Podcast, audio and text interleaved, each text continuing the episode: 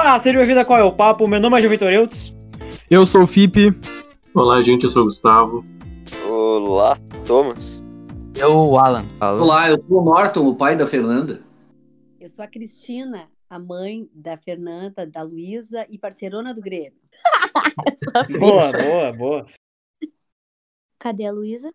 Oi, tô aqui.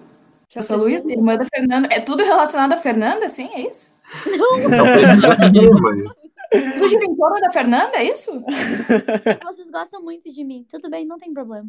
Não, tá bom, né? Começou assim. Esquece que eu sou a irmã mais velha. E hoje nós vamos bater um papo com a família Kirchbergon sobre arte e família. Então vamos lá, gurizada. O que, que vocês querem saber aí? Ah, nós, nós aqui, uh, primeiramente, eu gostaria de agradecer muito a presença de vocês. A gente fica muito feliz de receber vocês. Vocês são os primeiros convidados aqui do nosso podcast, nosso nosso papo uh! aqui, nosso qual é o papo. Ai, que honra. Então, uh, nossa, a gente gostaria de agradecer, assim, do fundo do coração, por vocês aceitarem esse convite, assim.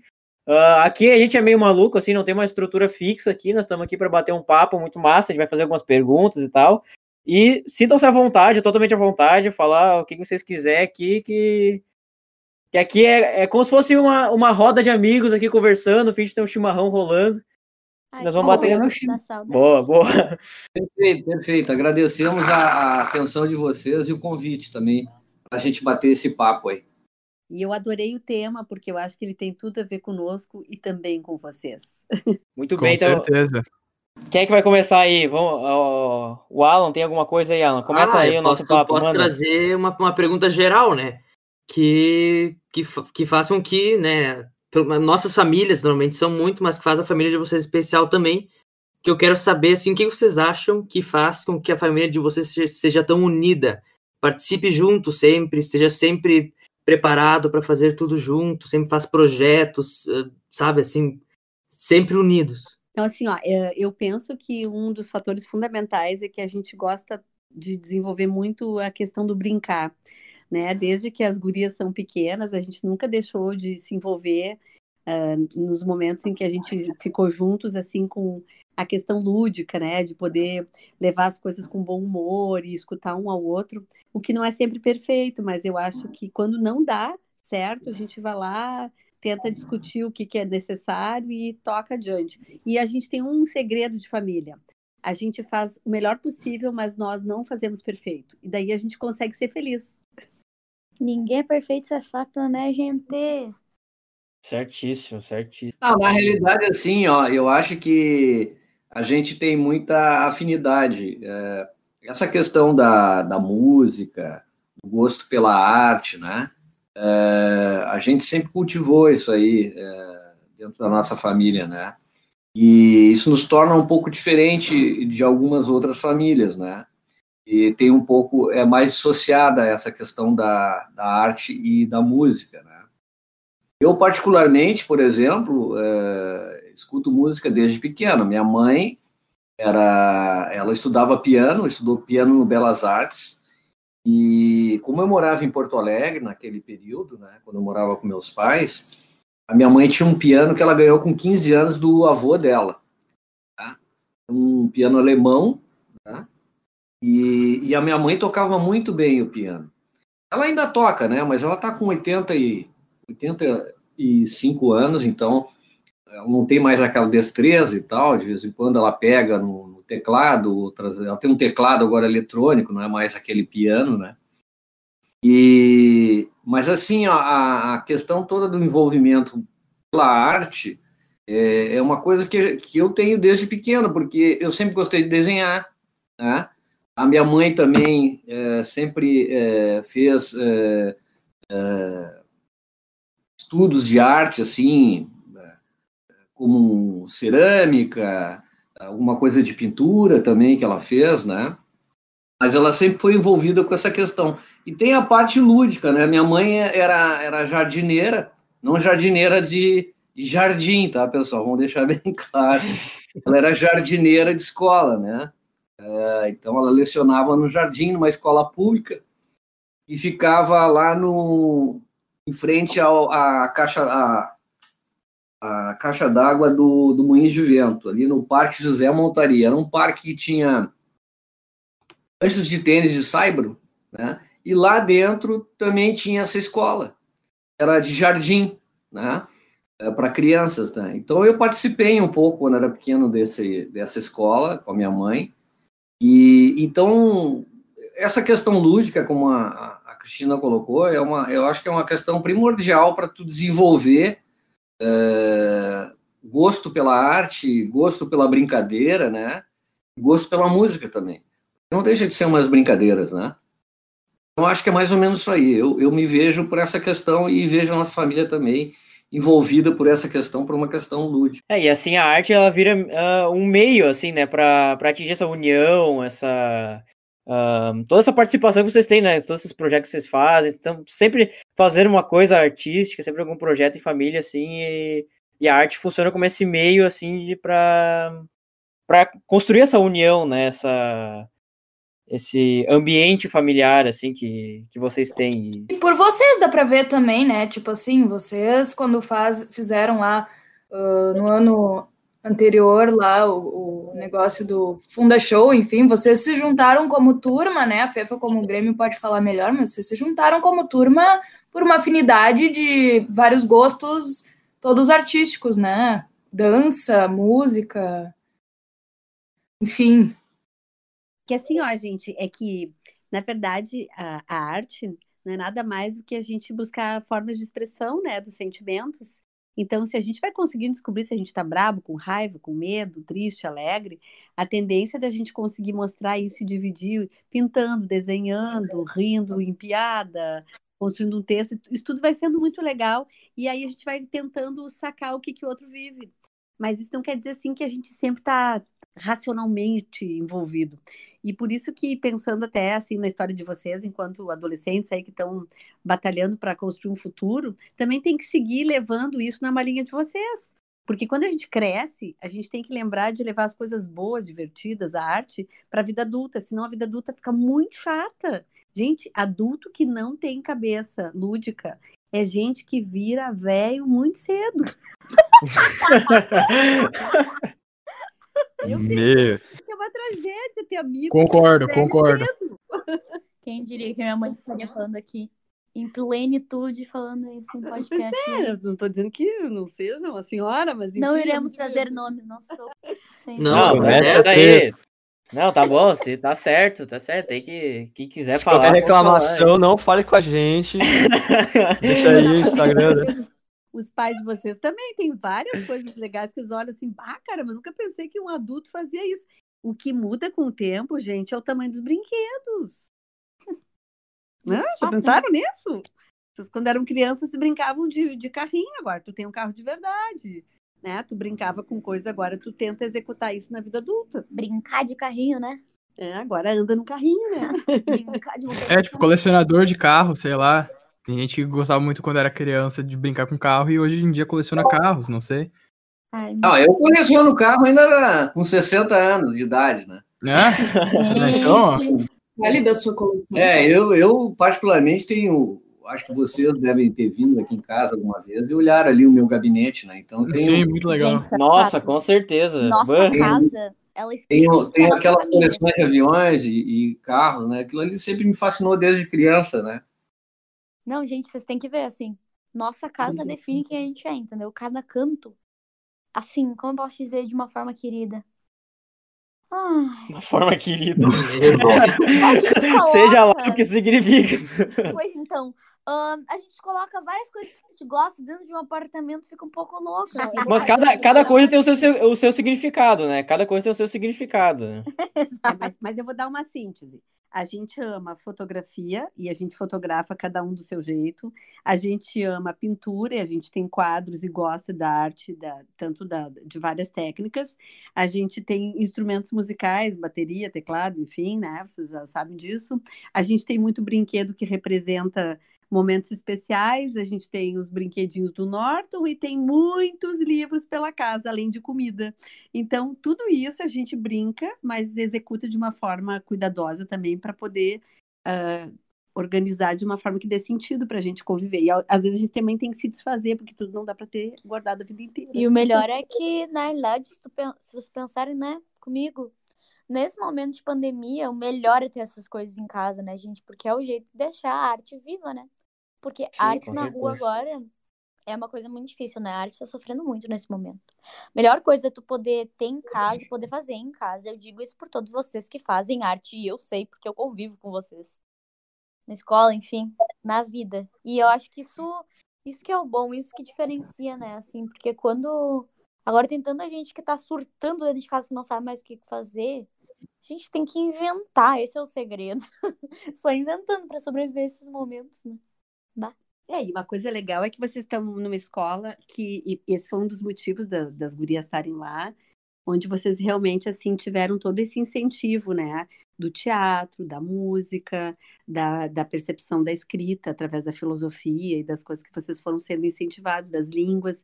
Então, assim, nada vem à toa, né? A gente não está falando disso aqui porque seja só nosso, isso aí é de toda a comunidade escolar onde os pais tiveram essa sacação e quiseram proporcionar para vocês esse, essa história, né? Sim, com certeza. E agora uma pergunta para os pais, que é ah, como que é para vocês, como no, no papel de pais, introduzir os, ah, as suas filhas, né, né, os filhos e filhas, nesse mundo da arte, né? Como é que, como é que funciona esse processo? É, Na realidade, para a gente sempre foi uma coisa óbvia, porque a gente nasceu nesse mundo, então a gente já eh, cantava quando eles eram pequenos. As gurias aqui em casa, desde que elas tinham três anos de idade, já foram para aula de música, a gente já se envolvia com qualquer atividade artística. Então, isso não foi uma coisa exatamente pensada, isso já faz parte da linguagem de convivência. Então, obviamente, a gente foi reconhecendo os talentos específicos de cada um e vai tentando melhorar, assim, nesse sentido. E daí, isso na convivência, assim, também com as outras pessoas foi se estendendo. Algumas coisas muito legais, tipo assim, ah, que nem teatro de bonecos de canela, a gente foi 20 anos, né? Então, a gente também fazia os marionetes, levava, brincava. Então, as pessoas também se agregaram, os colegas foram vindo junto. Então, te dizer assim, ó, e hoje, para a gente encaminhar isso a partir da nossa vida para elas levarem junto, ainda tem a questão de que aqui em casa a gente tem uma cultura de. Eu sempre brinco que são duas faculdades, né? A arte, com certeza, vai ser uma linguagem importantíssima, e alguma coisa que vai fundamentar para tu poder também ter uma relação mais objetiva, assim, para dar sustentação ao que, àquilo que escolherem. Porque eu acredito que todos vocês hoje vão ter uma profissão muito mais criada né? Vocês podem fazer qualquer coisa tradicional, mas nunca vai ser do mesmo jeito que se fazia uh, no, no, século que a gente trabalhava o modernismo pós-moderno e tem essa qualidade de usar a mídia, de usar. Isso que vocês estão falando, imagina na minha geração poder criar um podcast, né? Isso é incrível.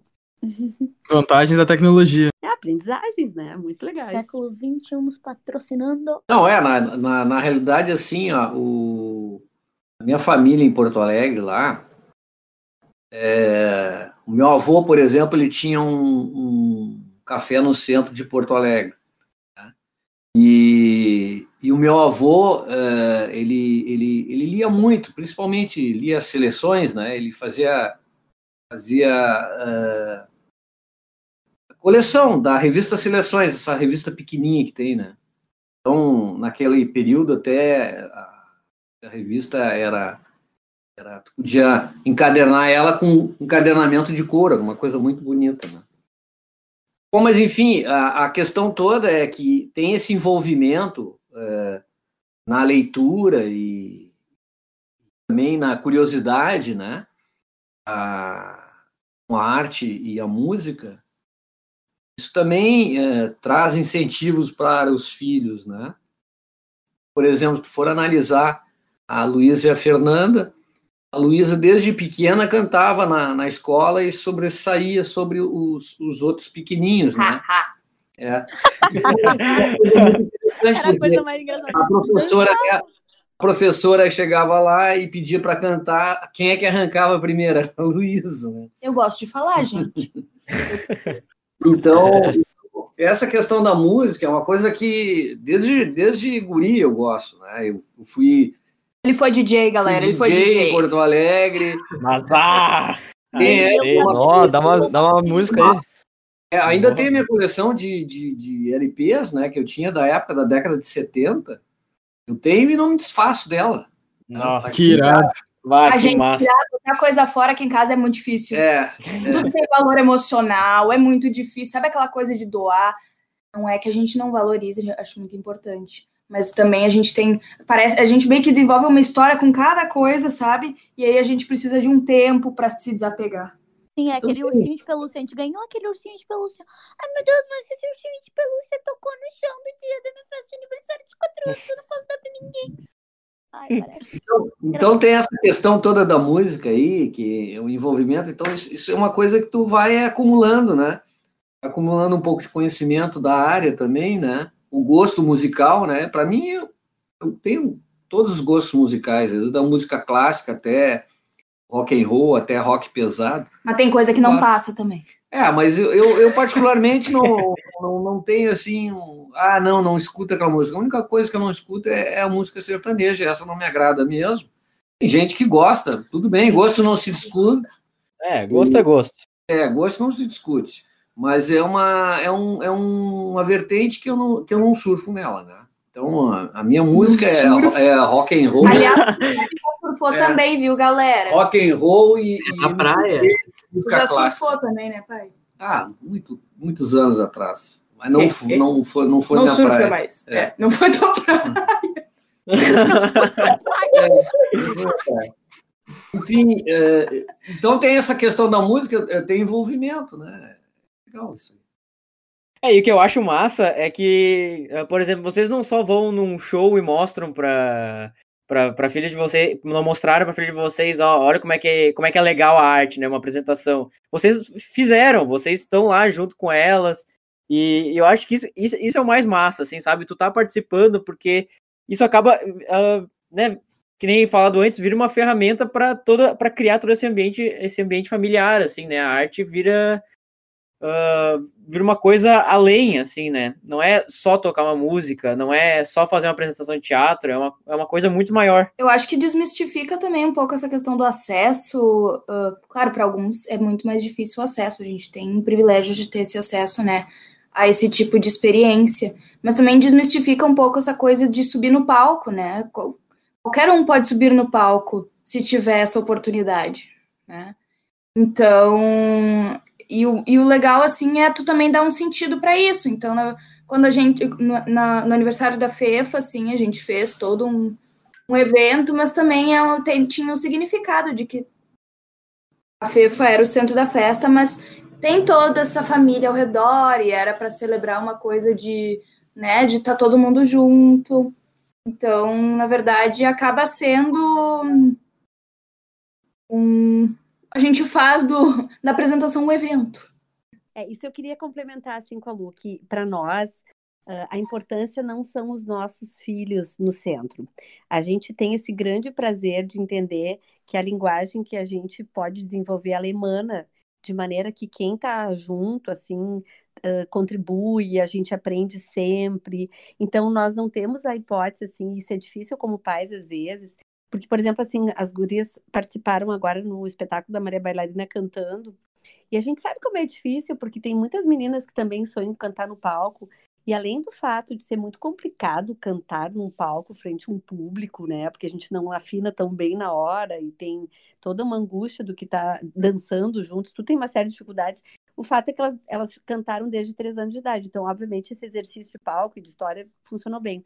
E aí as pessoas ficam pensando assim: ah, é sempre os filhos do Norte da Cristina. Gente, é bem complicado, porque eu queria que todo mundo estivesse lá cantando e vou sempre incentivar. E se tiver mais gente, cada um divide seu espaço, dá para todo mundo, inclusive elas podem ficar no fundo. Mas, assim, não lidar com isso enquanto narcisismo, e sim como um resultado de um trabalho que, que significou cada momento. Assim, a gente trabalha muito para conquistar tudo aqui, sabe? Não tem. Dançaram desde pequenas, cantaram desde pequenas, fizeram teatro tudo isso envolveu cada dia nós trabalhamos muito o tempo todo. Tem até essa semana uma pessoa olhou para mim e disse assim, Cristina, na tua casa tem 24 horas. Eu disse, "Ah, acho que 24 horas de, de, de fazer coisas, né? Porque a gente sempre está inventando e a gente estimula um ao outro. Claro que às vezes não dá para fazer tudo, mas o que é possível a gente vai encaminhando para ver até onde é que chega. Eu acho, eu acho interessante, eu queria perguntar para os pais, outra pergunta para os pais. Essa questão que, que falaram nessa questão de dar chance para os outros e de os filhos também terem a chance. Vocês acham que também é dever dos pais? Uma coisa que de- os pais, todos os pais deveriam fazer, incentivar a arte para uma criança, porque às vezes também tem gente que não recebe incentivo. É, é que, é que depende muito da possibilidade que tem, né? Assim, tem pais que percebem isso e outros que não. Vou dar um exemplo que a gente, que a gente tem em família, assim. Uh, eu sou sobrinha do Sheffield, né? O pessoal conhece aqui na Galeria Sheffield. Ele é um, um, menino que, criança, assim, ele mostrou o talento dele desenhando, e quem descobriu ele não foi a família, a família, aliás, nem percebia. Foi a professora da escola, depois as pessoas ao redor, assim, da comunidade, que deram oportunidade, ele foi ganhando bolsas, ele foi viajando e trabalhando em cima. Então, não foi, nem sempre a família tem esse viés. Daí a importância da gente ter, assim, esse olhar para a escola, onde tu proporciona. Acho que se os pais têm o um mínimo de sensibilidade para ver que um filho tem uma, uma ação interessante, uma busca, se ela gosta de cantar, vamos oportunizar. Mas alguns têm medo, isso também é uma coisa importante no Novo Hamburgo. É essa coisa perfeccionista de achar que a arte é um caminho único, assim, ela não pode compor outras relações, ela não pode ser para o lazer e para diversão. Ah, não, se meu filho virar músico, gente, como é que ele vai trabalhar? Não, a, a gente pode cantar e pode trabalhar e pode ser feliz. Então, acho que nesse quesito, assim, existe um, uma estrutura de linguagem da cidade que a gente foi focado, assim, como um universo muito germânico, né, para o trabalho. E, e, eu que, quando fiz meu trabalho de conclusão, fiz sobre os significantes uh, né, da comunidade germânica de Novo Hamburgo, saquei, assim, que o brincar e o lazer, ele sempre entrou muito mais como uma perda de tempo, a possibilidade de a gente fugir do essencial, que era trabalho, para executar e sobrevivência, né?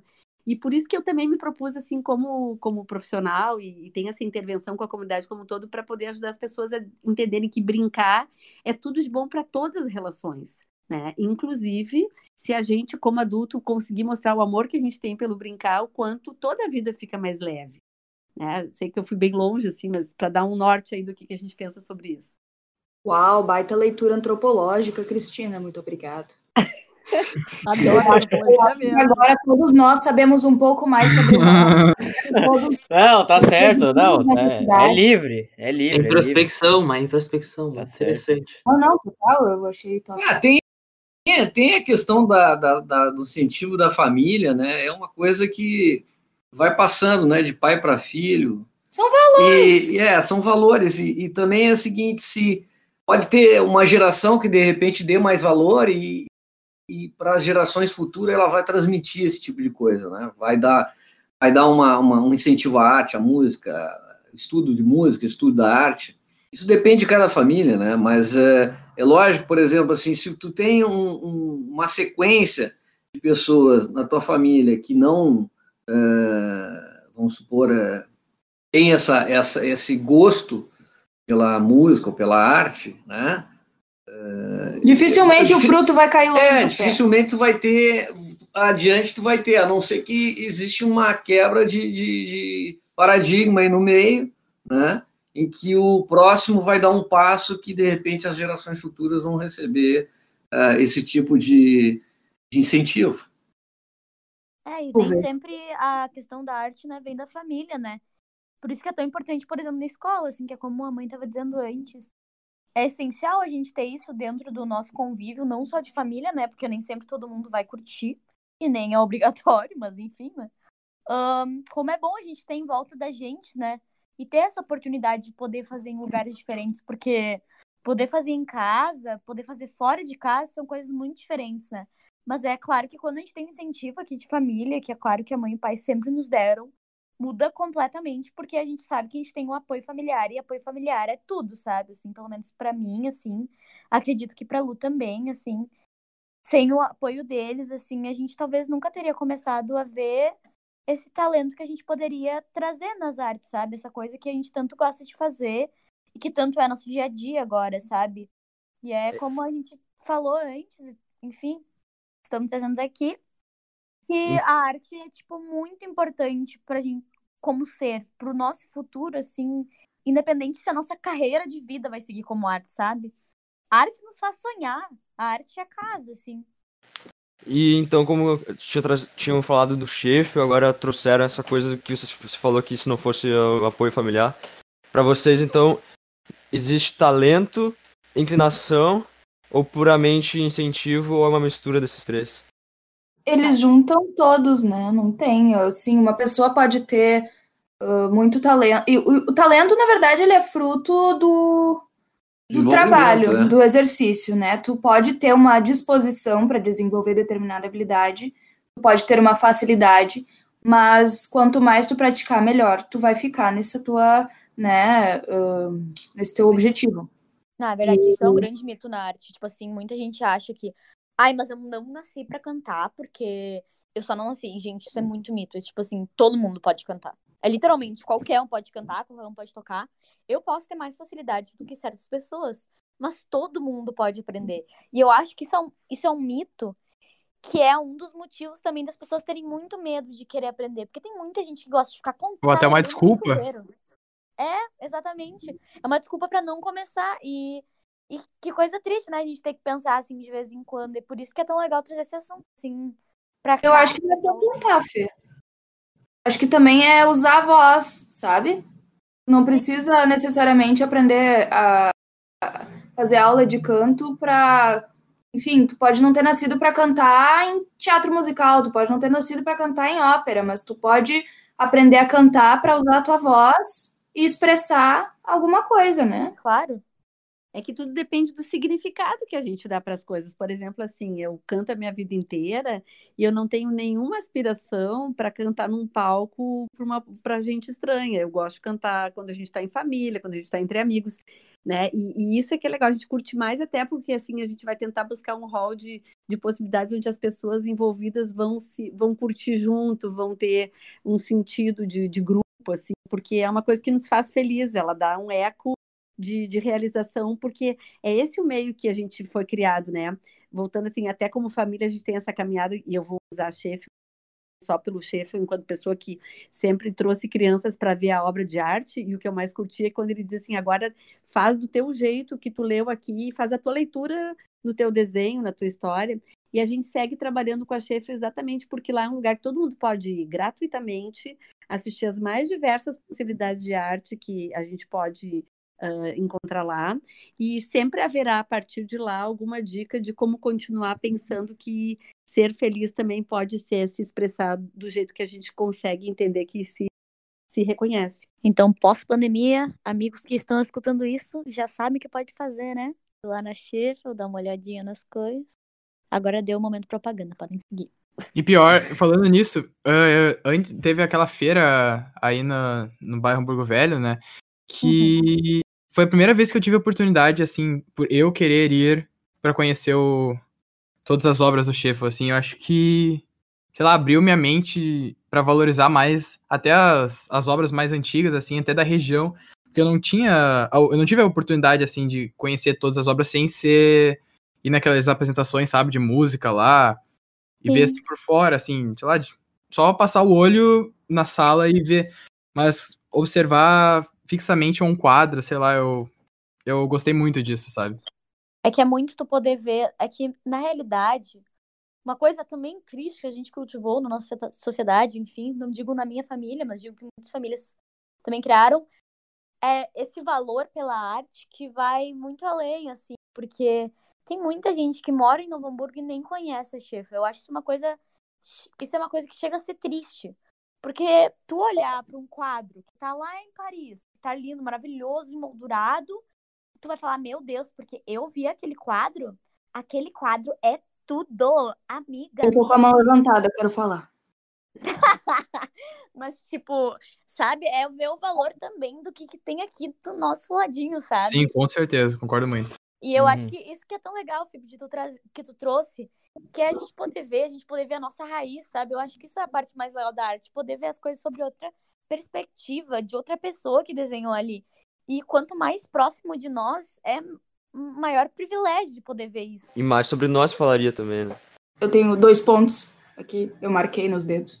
Primeiro ponto, falou do, da questão sociedade. Eu acho interessante a gente sempre lembrar que nós somos sociedade também. Então, se a gente quer mudar essa, essa postura enquanto sociedade, a gente tem que assumir esse compromisso e também ajudar as pessoas que estão ao nosso redor a perceberem de uma outra forma também, tentar, né? Uh, não digo mudar completamente a perspectiva, tem gente que, enfim, cada um tem sua história, né? Seus valores, mas ao menos oportunizar esse olhar diferente para que a sociedade possa caminhar aos poucos, incluindo nós, para um, um, momento em que a arte possa ser mais valorizada. E segundo ponto é que tu falou do museu, de olhar o quadro no museu, porque muitas vezes as pessoas dizem por que, que eu vou num museu se eu posso olhar o quadro pelo Google? E aí, quando vai viajar, os bonitos vão para Europa, vão em tudo que é museu. Aqui não vão, né? Mas lá vão em tudo que é museu, porque é europeu e porque viu o quadro ao vivo. Mas realmente, ver o quadro ao vivo, ele tem. Ele faz diferença, porque ele tem. Na internet, tu não consegue ver de perto os tão claramente os traços do artista. Tu não consegue ver uh, a dimensão do quadro como é o natural. Tu não sente de fato o que é aquilo sem ter um contato direto. Tanto que todo mundo que faz esses estudos de biografia, agora teve há um tempo atrás um cara fez uma biografia do Leonardo da Vinci, ele foi e fez questão de ver o maior número possível de quadros ao vivo e de material ao vivo do Da Vinci para ter esse material também desse encontro com a obra para poder escrever sobre. Então, eu acho que isso é muito importante, entrar em contato com a arte, Uhum. no sentido mais puro, sabe? É, E eu acho o seguinte, assim, ó, oportunidade se tem, né? Porque, por exemplo, no Brasil, nós temos vários museus aí. Museu Nacional lá no Rio de Janeiro, a coisa mais linda. E outros museus, em São Paulo, tem o MASP, tem vários locais aí no Brasil que tem museus muito bacanas. É uma questão de, de valorizar ou não a arte, né? Porque muitas vezes ela está ela tá oportunizada, é uma questão do, do, Do cidadão do querer ir lá cidadão querer ir lá ou não. Mas E Valorizar o que é seu, né? Valorizar o que é seu. Meu patrimônio Exatamente. também, né? E tem outra, né? Tudo parte da educação, sabe? Se na educação tu recebe incentivo para tu, tu ires nesses locais, né? O pessoal te incentivar a conhecer esse tipo de, de, de local, a tendência é que tu vai gostar, né? Porque tu experimentou, né? tu até pode experimentar e dizer, olha, eu não gostei, né? Mas tu experimentou. É verdade. Então, eu acho que a, a experiência é tudo. Então, é, é tipo assim, ó, que nem a, a Fernanda colocou, ah, muita gente aqui na cidade não conhece o museu. É porque não quis ter a experiência, né? Na realidade, está ali, está aberto para todo mundo. É só, é só querer ir e conhecer. Tem que ter esse... Não é um artigo de luxo, né? Não é apenas Não, não é artigo de luxo. social pode fazer isso. Todas têm a possibilidade. Ah, tu pode ir a Porto Alegre, tu vai lá no, no, no- no No Marx, Marx. ou tu pode ir lá no, no Museu Iberê, que é totalmente diferente, é uma coisa, outro tipo de arte. E né? a qualidade tem muito material que não É. perde nada para arte estrangeira, né? O problema Sim, é a nossa síndrome do vira-lata. É. É, é isso. Eu Pois ia é. falar que a gente acaba criando esse complexo do vira-lata que a gente pensa que tudo que do Brasil é ruim e o que é de fora é bom. Eu fiquei fascinado quando a gente esteve no Rio de Janeiro, a gente foi no Museu Nacional lá, e nós, eh, eu me postei na frente do, do, do quadro do, da Guerra do Paraguai do Pedro Américo, uma coisa grandiosa, magnífica. É, como é que o cara desenhou tudo aquilo lá? É uma coisa assim fantástica, cara. Eu- Ele estudou.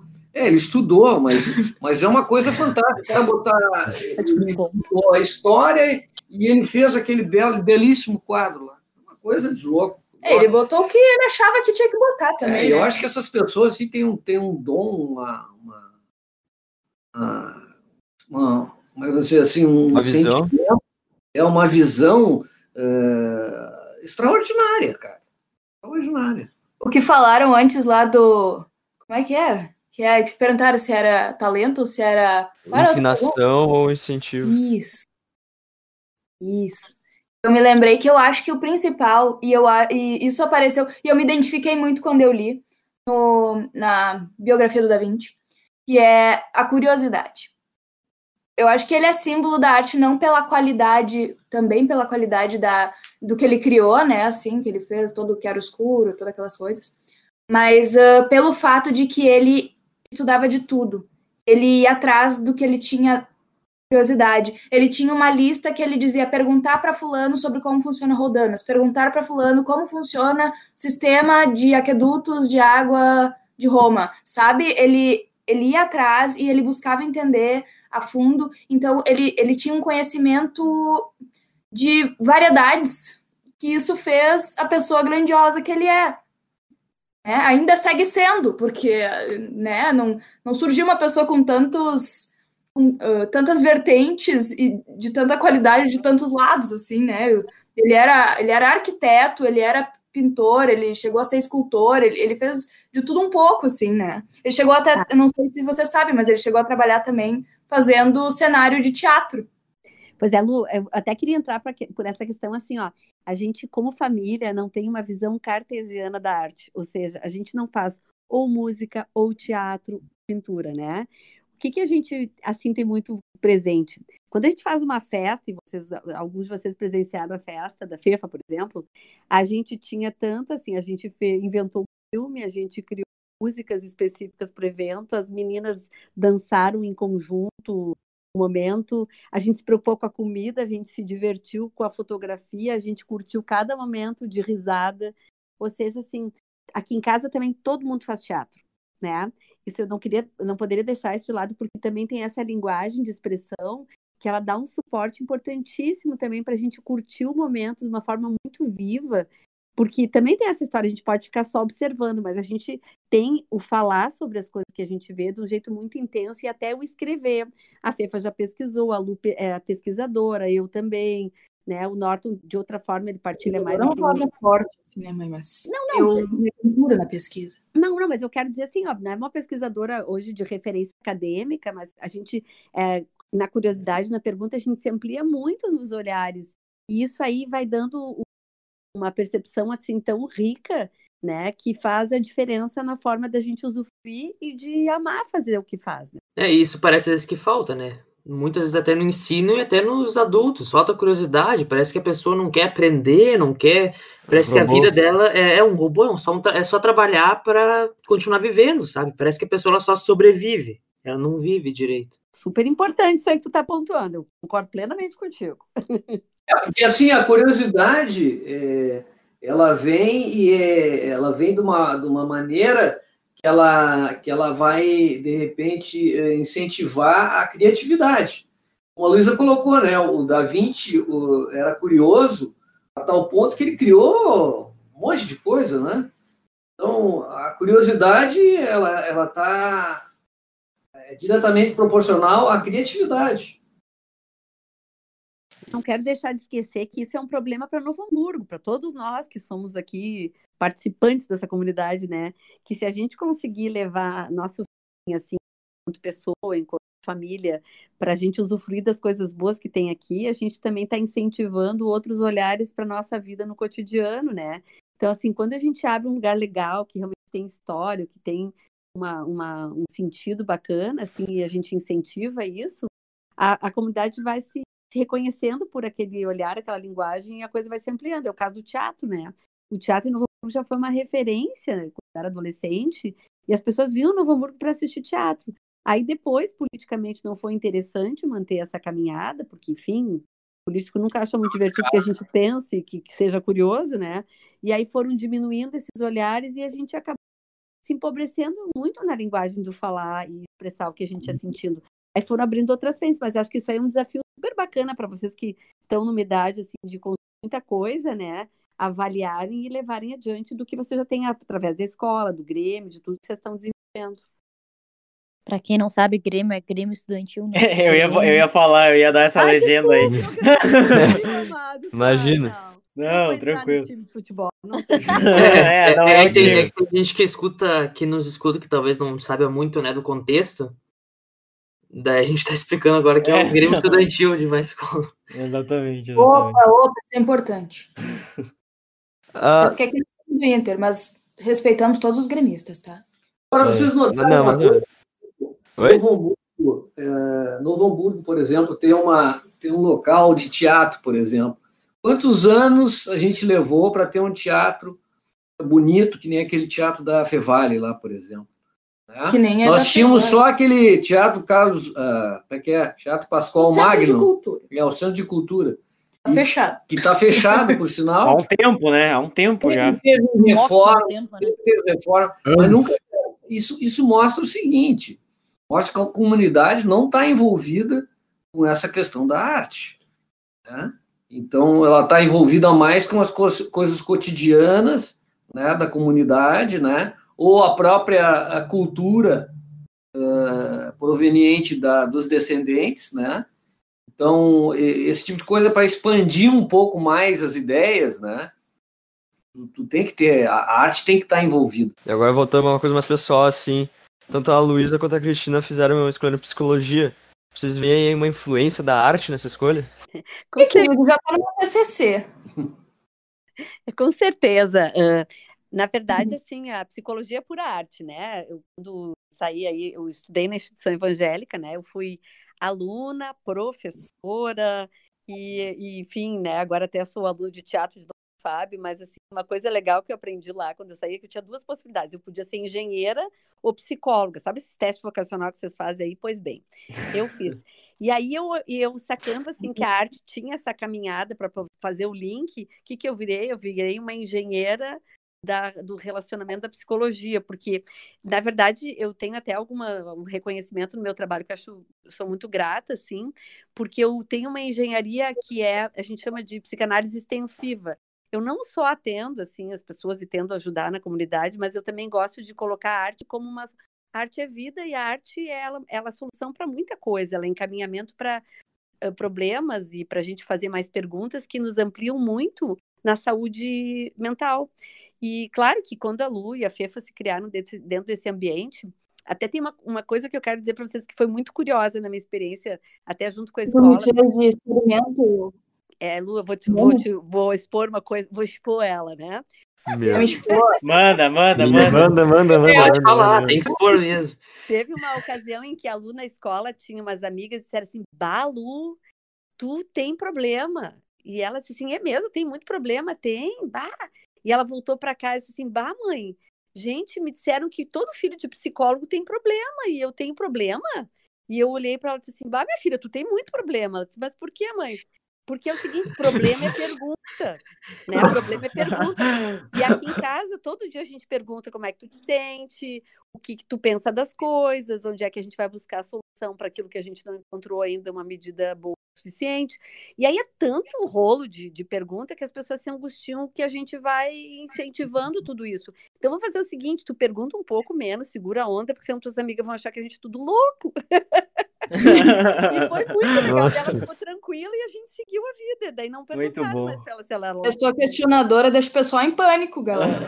É Nossa. Entenderam? Então a psicologia tem tudo a ver com arte nesse sentido. Ela amplia os olhares, mas ela também precisa dar uma condição de linguagem simbólica para as pessoas se comunicarem. Não dá para tu te comunicar somente porque tu tem vontade de fazer. Também vai tendo que ter um sentido de troca, uh, de, de objetivo assim coletivo, né? Mãe, sabe que esses dias eu tava vendo até no, no Face, deu uma. Aquelas coisas que vão aparecer naquelas páginas aleatórias que a gente curte, né? Uh, e aí uma mãe. Ô, pai!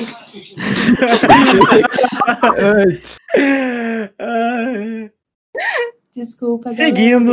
Tudo bem. tudo certo, tudo certo. Ai, ai, tá. Meu. Então, esses dias eu tava vendo na internet, no Face, e Tava. tá. Parei, parei, parei. Calma. E... Tranquilo. Tinha uma mãe que ela resolveu aprender a pintar para se comunicar com o filho dela que tinha autismo. Então foi a forma que ela encontrou de se comunicar. Então, né, a comunicação vai além das palavras. E também a arte fez parte da história da psicologia em si, né? Uh, o próprio Freud já fez vários escritos sobre isso, inclusive ele fez análise do, do Da Vinci, apesar de que tem alguma, o problema de depois desenvolver né, toda a questão de ter um problema de tu querer analisar uma pessoa depois que ela já não tá mais aqui, porque daí passa da tua percepção, não tá vindo a experiência dela, não é a pessoa te contando, né? Ela te conta ah. através dos dados, ela te conta uh, através da, da que tu manifesta, mas tu nunca pode dizer com certeza o que ela quis dizer naquele sentido, né? mas também foi para uma compreensão e como uma forma de, de conseguir lidar melhor com, a, com as pessoas uh, psicóticas, né? A Anise da Silveira foi. Tu sabe dizer melhor do que eu, né? Mas Denise da Silveira foi uma figura importante na psicologia brasileira, né? Que ela criou um instituto onde ela verificou então que a arte era uma forma de lidar com saúde mental e de se comunicar com esses pacientes que não às vezes não têm um contato direto com a nossa realidade, né? É, é que assim, ó, viver é uma arte, né? E psicologia fala da vida, então, resumindo, a gente tem bastante aí, né? É, e daí, nesse sentido assim, uh, todo louco é artista ou todo artista é um louco? eu adorei. Muito boa a tua pergunta. É, era o que eu estava É. tentando me referir antes, né? Ah, que enquanto a gente precisa produzir alguma coisa porque a gente tem um sentido próprio, né, singular e, e- e mais individual, assim, é um mito pessoal, ah, é muito importante porque a gente pode partir daí para ir ampliando e, e poder linkando com o mundo que está aí ao redor. Mas exatamente essa é a questão da arte na psicologia e que ela pode ou não se ampliar às vezes a gente consegue ter um trabalho muito bacana, sabe? Eu, eu incentivo muitas pessoas a desenharem, mesmo mesmo meu trabalho, né? No cotidiano eu trabalho muito com crianças também. E quando elas desenham, elas enxergam ali uma história bacana, elas podem ficar satisfeitas com a história ou elas podem querer se uh, mostrar essa história de um jeito que ela possa ser reconhecida pelo outro.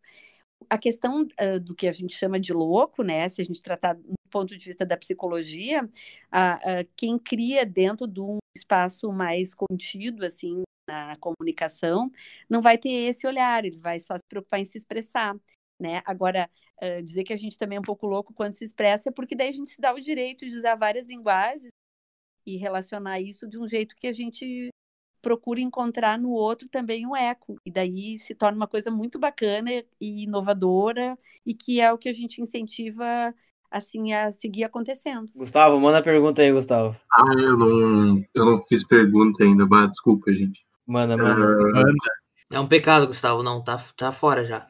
não, eu Não, uma não, não, desculpa. foto, peraí.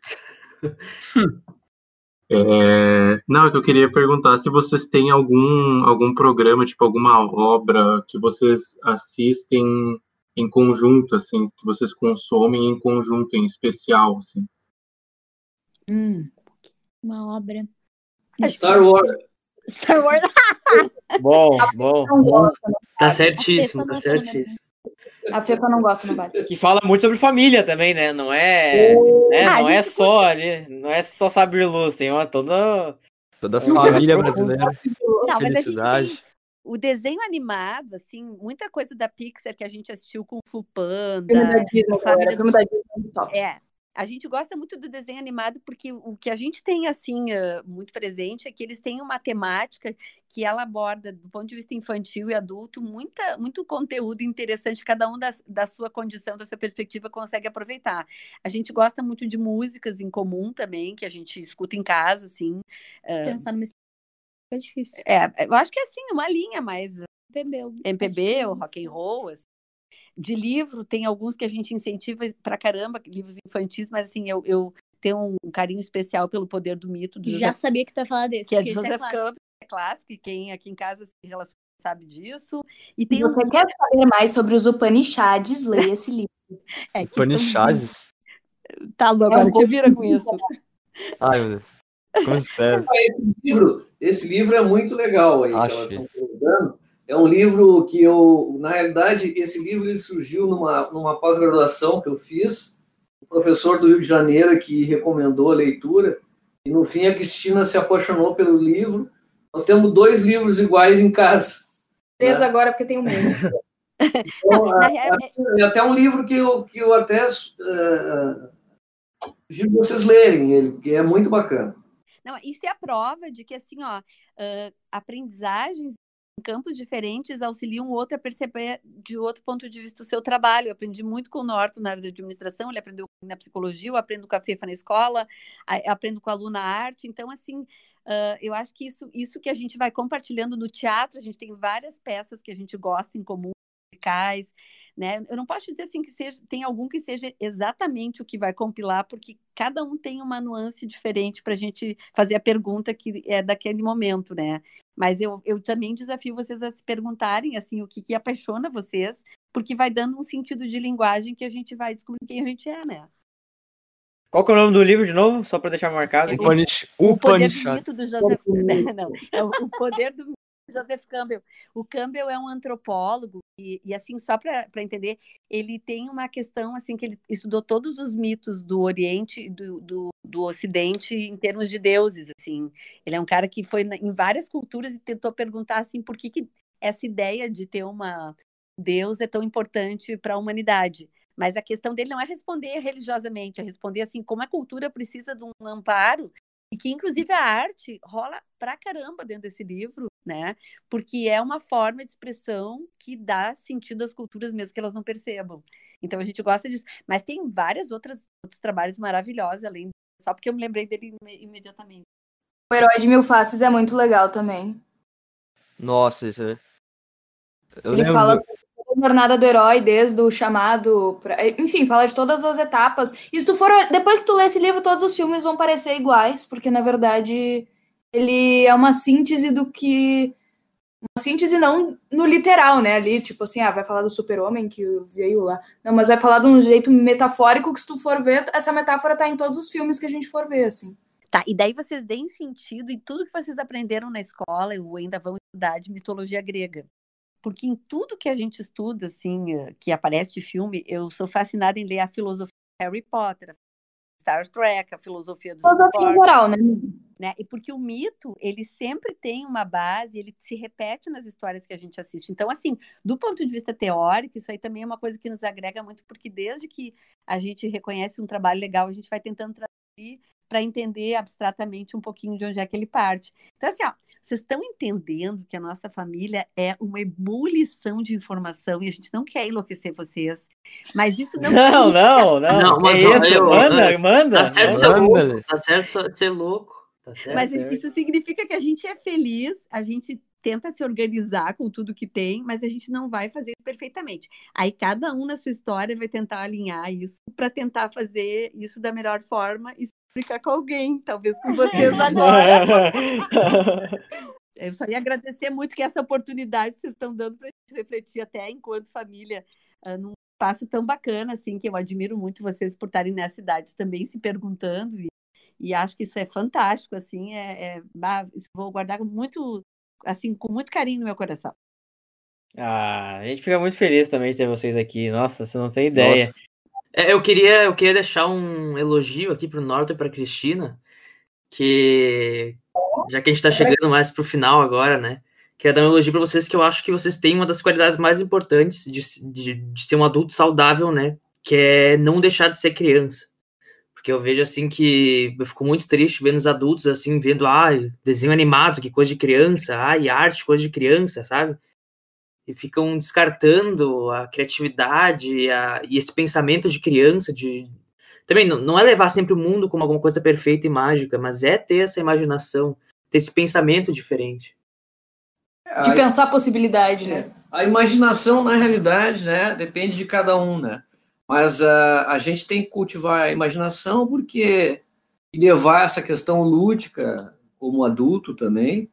Porque tu imagina se tu vai levar só a vida com uma coisa dura, né, amarga, né? Não dá, né? Não dá, tem que Tem ser, que ter um sorrisinho de luz. é, tem que ser uma coisa Não mais dá, né? leve. Tem o teu trabalho, tem todo o teu envolvimento profissional, ok, mas tu tem que ter também a tua parte lúdica, a tua parte, eh, vamos supor, eh, porque cada adulto carrega um, um pouco do infantil, né? Não precisa ter só- ser só o trabalho, né? O trabalho é Não, uma parte. Então, é, eu, eu acho que é uma parte muito importante tu ter o ludismo na tua vida. Sim. E aqui a gente, já, a gente já falou muito sobre a experiência do- dos pais, né? Em toda essa situação, esse ambiente familiar. Agora eu queria ouvir das filhas. Como é que foi crescer num ambiente como esse, já que a gente está se encaminhando, vamos dar esse fechamento aí. Como é que foi? Como é que é, tipo, foi a experiência de vocês? Como está sendo? ah, como, isso tá refleti como isso reflete na vida de vocês? E, por favor, né? Falem sobre essa experiência. Quê? Tu nasceu primeiro, Luísa? Não sabia dessa. É, eu nasci primeiro, posso falar primeiro? Pode, pode, todo, todo direito, todo direito. É mais velha mesmo. É, pois é, né, Fernanda? Tu faz questão de me lembrar isso. É, acontece, né? Não, tá. Não, mas, eh, enfim, eu- a, gente, a gente tem a tal da amnésia infantil que a gente não lembra muito da nossa infância. Eu vou dizer que eu lembro muito da minha infância. uh, um dos motivos pelos quais a gente lembra muito da infância é a questão da emoção ser uma coisa muito intensa e significativa e isso vai para tua memória, né? E tu lembra isso pro resto da vida. E isso é basicamente o, que eles usam lá no filme do Divertidamente. Por isso, gente, temos que valorizar o desenho animado, ele traz muitos conhecimentos realmente importantes para a gente entender algumas coisas de forma simples.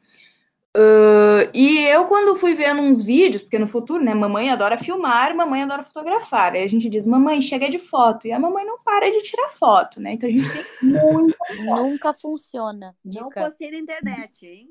É, ao menos. Nossa, isso, É, isso, isso é outra coisa.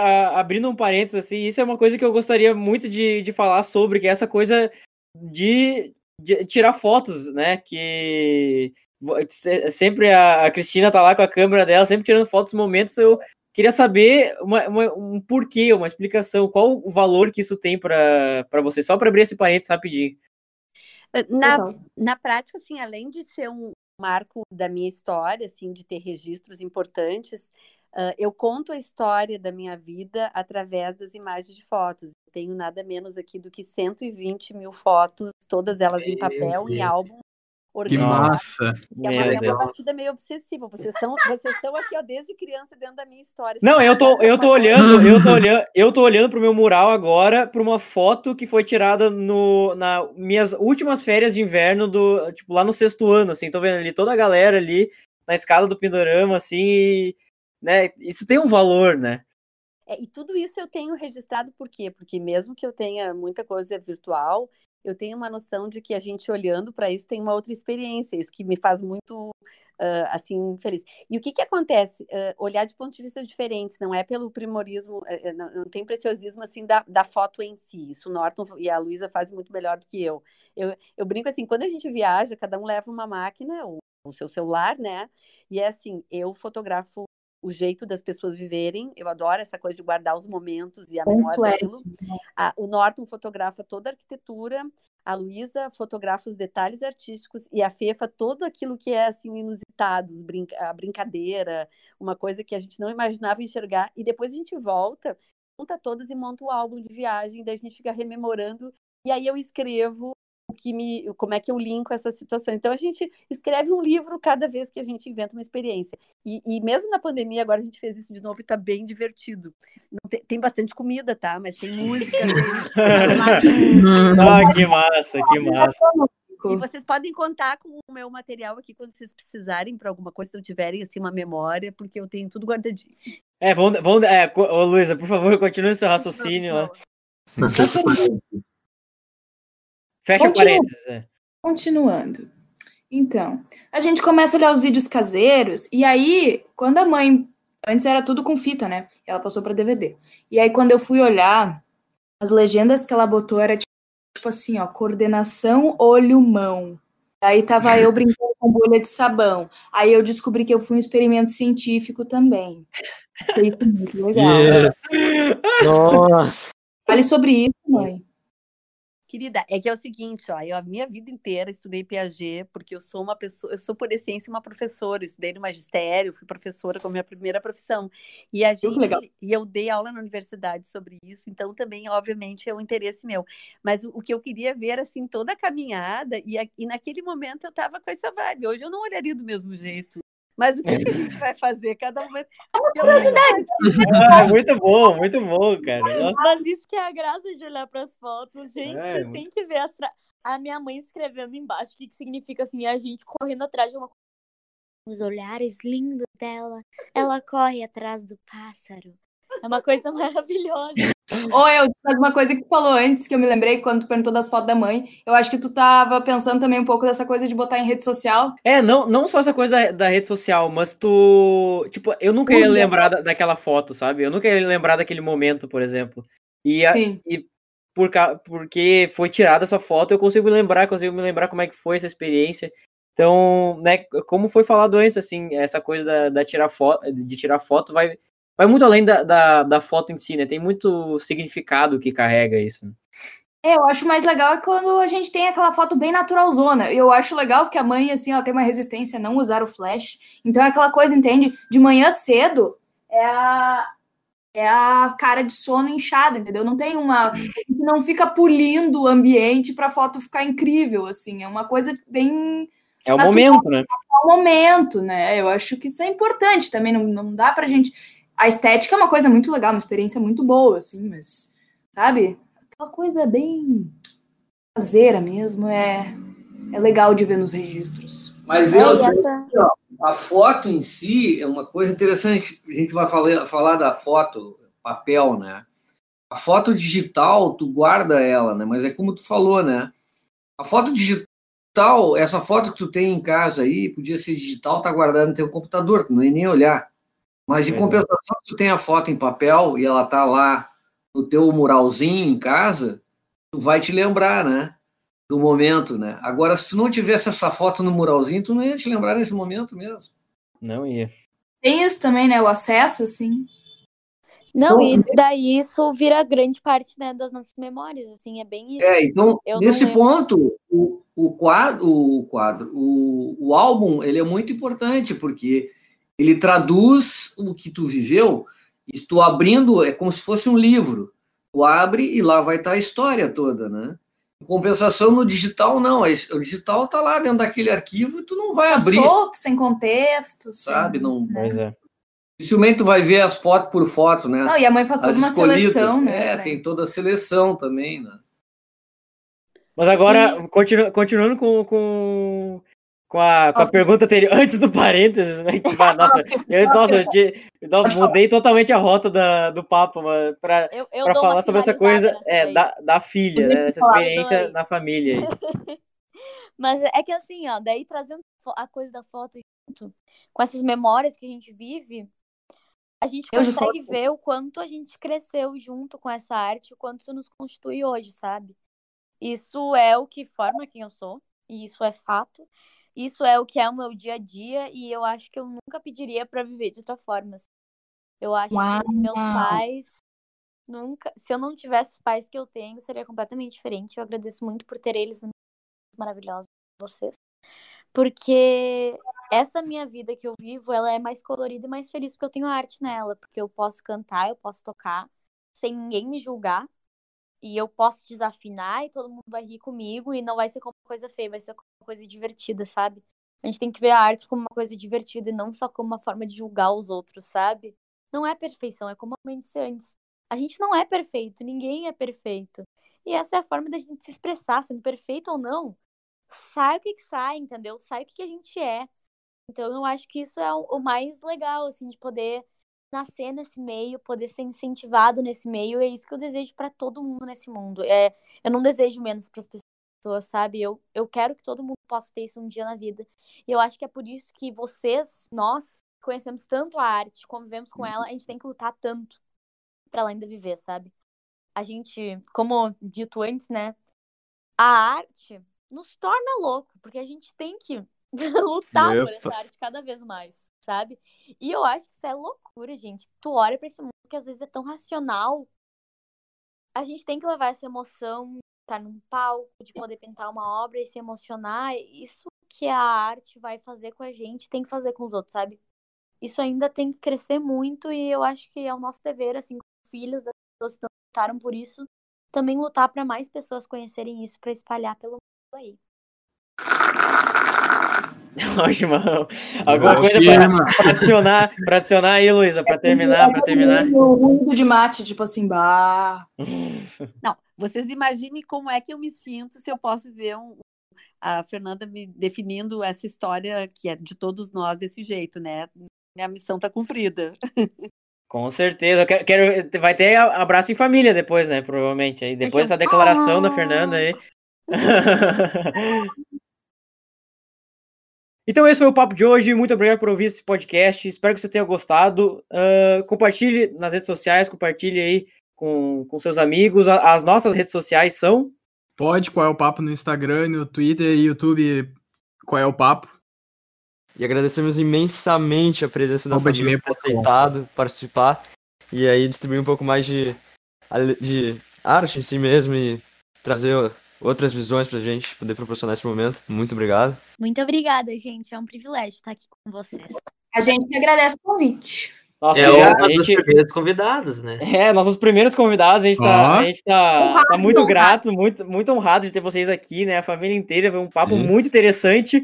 E no, agora, né, ah, nos últimos episódios dos podcasts, a gente estava começando a fazer uma mensagem, né? O Gustavo sempre falava uma mensagem, só que hoje que, que, que a gente tem nossos primeiros convidados, eu gostaria que algum de vocês desse a mensagem, uma mensagem da semana para os nossos ouvintes. Mãe, fala aquela frase, mãe. Qual delas? Eu falo tanta coisa, então lembra tu aí. Tá. A arte salva, pessoal. Se salvem com a arte. Valorinem os artistas. Muito bom, muito bom. Então é com essa mensagem que nós terminamos o papo de hoje. Muito obrigado por ouvir esse podcast. Espero que você tenha gostado. Se você gostou, compartilhe com os amigos, com a família, papagaio e periquito. Tchau. Tchau. Tchau. Cheers. Papagaio periquito. Tchau, pessoal.